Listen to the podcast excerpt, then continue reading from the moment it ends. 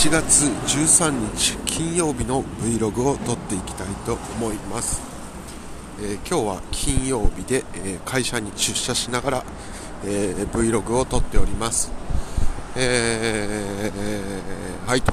いうところでまあちょっと喋りたいと言いますか自分の美貌を込めて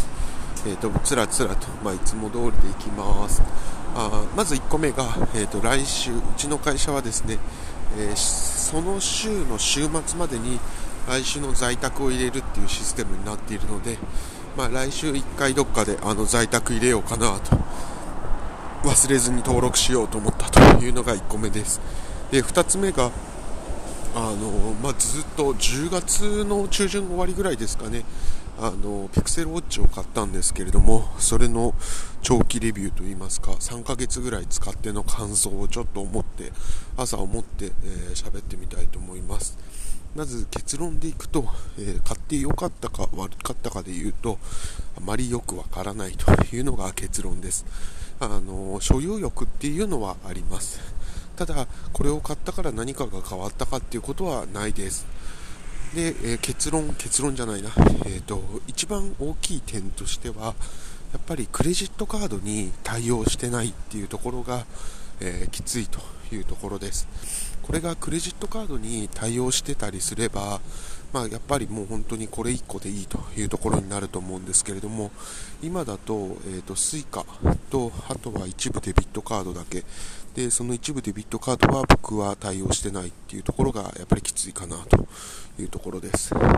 ただまあ日常のね、えーと、電車に乗る改札だとか、えちょっとした買い物はその Suica でできると。いうのはあのポイント高いかなというところです。とその少ない、えー、メリットの中でもやはり、まあ、形がかっこいいと言いますか可愛いと言いますか、まあ、シュッとしてると言いますかつけていた時に何ら違和感がないというところで、えーと、ずっとつけることができる。なのでもうその少ないポジションでも、え、つけていようというそのデメリットのところは超えてこれるというところではあのなて言うんですかね。使わなくなっちゃう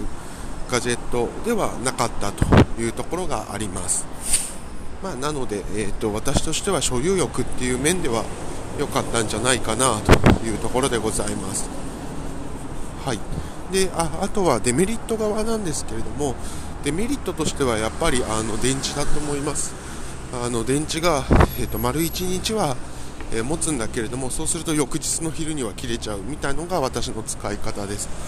なのでやっぱり1日1回は充電をするということが必要になります。幸いなことに幸いなことになのか分かんないですけど、えー、私は夜寝るときに、えー、つけて睡眠のログを取るっていうことはやってなくてあの、夜は寝るときは手ぶらになっているのでその間に、えーと充電するというところで、まあ、そうすると毎日の帰ってきたら充電するっていうところで、まあ、毎日の、えーと、ルーチンにも合いますので、えー、充電を忘れちゃうっていうこともなくて、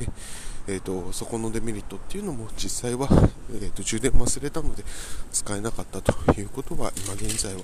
起きていないです。一方、まあ、旅行なんか行った時には、えー、と本当は充電器を持っていかないときついんだろうなというところはあります。なんで出張多い人とかはなかなか使い勝手悪いんだろうなというところでございます。でもう1個よく言われていた、えー、丸型のディスプレイで、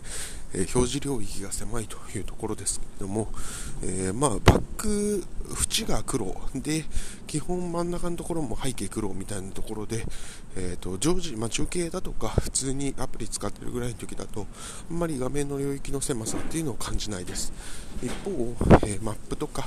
えーと文字とかだと、ま、結構ちっちゃく見えるかなと表示より気が少ないかなっていうのはなんかアップルとかを使ってた人アップルウォッチを使ってた人とか、えー、その他のなんか四角型のを使ってた人っていうには結構うーんって思うんじゃないかなというところでしょうか。ただ初めて使うとか今までえーと、とスマートバンドみたいのを使ってた人にとっては何のデメリットにもならないというところだと思います。こんなところ。で、えーと、最後はですねまたいつも通りあの子供の話に行きたいと思います、えー、昨日ですね、えーと、妻が、あのー、年長年年長年少の、えーと、2人のですね、個人面談に行ってきて、まあ、そのフィードバックをしてもらったんですけれども、え兄の方ですごいなと本当に嬉しくなる話がエピソードが1つありました、え兄のクラスには、まあ、転校生みたいな形で、えーと来た女の子がいたようです。でその子はですね、まあ、やっぱり転校生の初めの時もあったんでしょう。緊張してたのもあったんでしょう。自分の気持ちっていうのをなかなか表現することが難しくて、えーと、溶け込めないみたいなことがあったようです。でそういった時に、えーとまあ、先生が親にも確認した上でじゃあそういうだからみんなでまるちゃんのことを気にかけようじゃないけれどもそういうのをやってもいいっていうのを親に確認して親もそれはぜひお願いしたいというところでクラス内でそういう話があったみたいなんですけれどもそれを聞いた以降、えーと、